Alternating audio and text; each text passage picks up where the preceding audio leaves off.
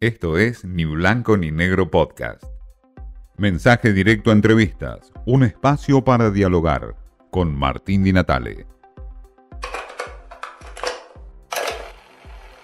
Eh, hablar de contexto social de tensión, de complicaciones, es hablar también con alguien que sabe de esto, como Silvia Sarabia del Movimiento Libres del Sur y el Bloque Piquetero Nacional.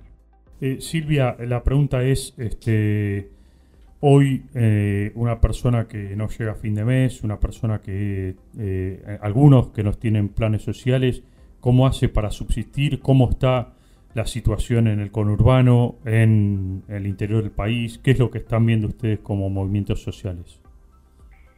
La situación está muy difícil.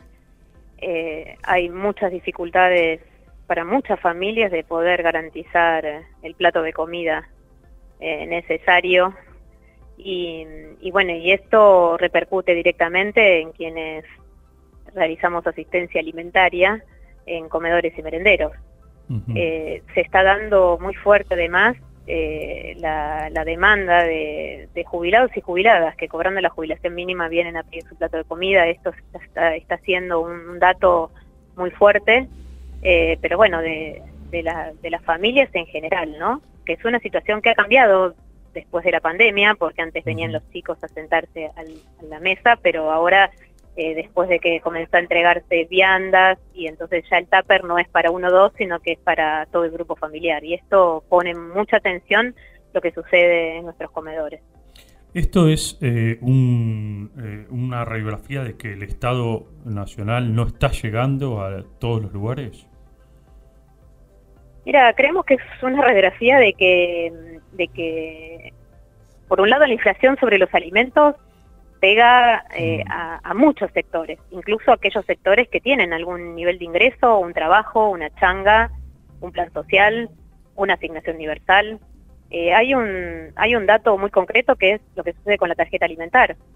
Eh, se demoró un año, un poquito más, un año y un mes en hacer una, una actualización del monto, cuando la inflación había superado el 60%, lo que se aumentó, lo que se recompuso fue un 50%. Entonces, esa pérdida de poder adquisitivo hace que, eh, bueno, que se va deteriorando mes a mes, día a día, diría yo ya a esta altura, hace que, eh, bueno, todo lo, todo lo que se vaya poniendo no alcance.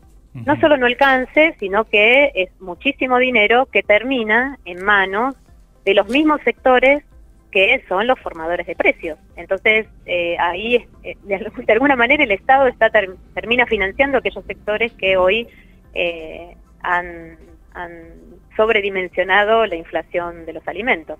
Silvia, cuando ustedes se reúnen con el ministro de Desarrollo Social, con Zabaleta o con los funcionarios que están ahí, y les plantean esto, e incluso ustedes les dicen, bueno, hay que abrir un poco el listado de programas sociales para contener socialmente a los sectores más eh, desprotegidos y no hay respuesta o la respuesta es no, no vamos a ampliar más eh, y hasta acá llegamos. ¿Qué, qué, qué, qué sienten ustedes? ¿Qué están pensando ustedes?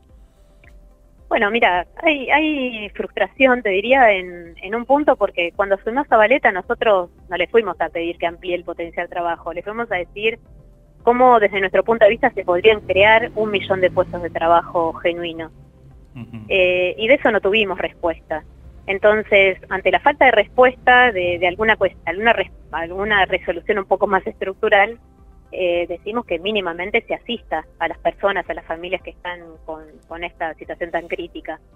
Eh, por eso planteamos que se abre el potencial de trabajo. Incluso algunos sectores oficialistas hablan del salario universal. Bueno, mientras eso se vote, hay familias que necesitan comer hay familias que necesitan subsistir.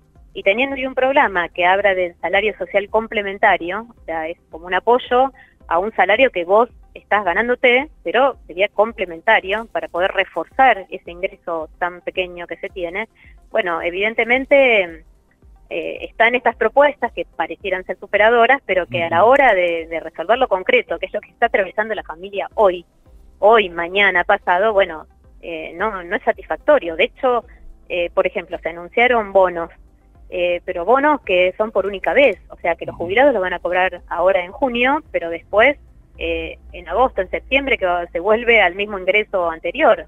Entonces son parches, decimos nosotros, no, no hay a la vista una resolución que tenga al menos una perspectiva de mediano plazo ante una situación de emergencia. Entonces, todo esta incertidumbre realmente hace que, la angustia sea, la angustia por un lado y la bronca por el otro, ¿no? También eh, vaya creciendo. Silvia, ¿ustedes ven un trato discriminatorio eh, cuando se observa, por ejemplo, que sectores como la Cámpora o agrupaciones como el Movimiento Evita están recibiendo muchos más planes sociales que el resto de las agrupaciones? Nosotros vemos que sí, que efectivamente quienes están en la gestión de gobierno eh, tienen, tienen por un lado la potestad de, la, distribución de esos recursos y creemos que muchas veces no tiene que ver con el desarrollo territorial o el contacto con, con la gente y el, trabajo que, que, se realiza cotidianamente, sino con, bueno, tener esa, esa, esos privilegios eh, que les dan hoy ser quienes distribuyen los recursos los recursos del Estado. Por eso nosotros decimos, por ejemplo, que el potencial trabajo se debe universalizar, no que se debe eh, decidir a dedo quién lo distribuye, sino que sea universal y que efectivamente todas las personas que tengan compatibilidad para ingresar por sus ingresos, por su condición, ¿no? Pero además eh, tengan la voluntad del trabajo de 20 horas semanales y que, y que el control de eso sea un control abierto, que efectivamente pueda, podamos, se pueda ver qué, actividades desarrollan y que no tenga, digamos, no, sufra la discrecionalidad de quienes hoy manejan esos programas, que, por ejemplo, cuando una persona eh, decide cambiar de lugar de trabajo, eh, el propio ministerio sea quien decida a dónde va a ir, siendo que son ellos, eh, esas organizaciones oficialistas que son funcionarios del gobierno, quienes hoy toman esas definiciones. Todo esto hace que, bueno, eh, esa discrecionalidad eh, impacte directamente en la situación de, muchas personas que, son parte del programa. Silvia, por último, en este eh, contexto que vos describís, con, una, con un gobierno que claramente no está dando las respuestas suficientes o no está a la altura de las circunstancias, ¿hay cierto peligro de estallido social?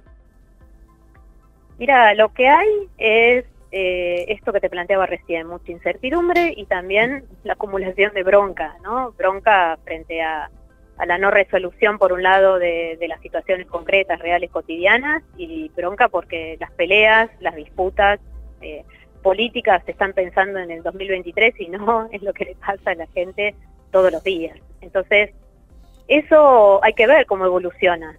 hay que ver cómo evoluciona porque está, cómo se canaliza, exactamente. porque está, está muy extendida, está muy extendida, las condiciones siguen deteriorándose porque la inflación no para, al revés, se sigue profundizando, el contexto internacional no ayuda en ese sentido, eh, pero además eh, hay que ver, digamos, cómo, cómo terminan resolviéndose algunas cuestiones básicas como es el acceso, por ejemplo, al gas, ¿no? Estamos empezando a atravesar los primeros fríos de este invierno y, eh, y la situación para acceder, por ejemplo, a una garrafa social son eh, bastante complejas.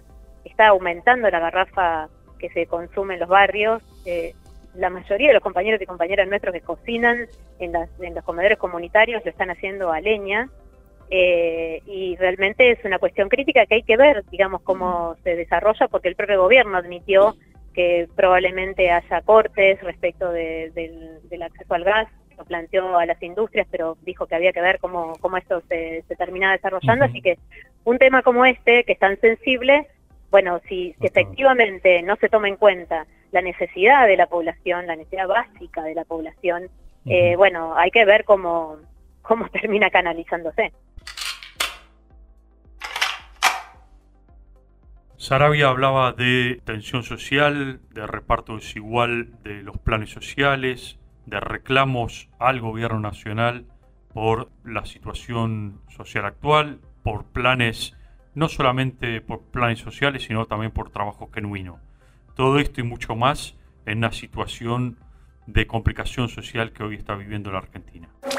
Esto fue Ni Blanco ni Negro Podcast.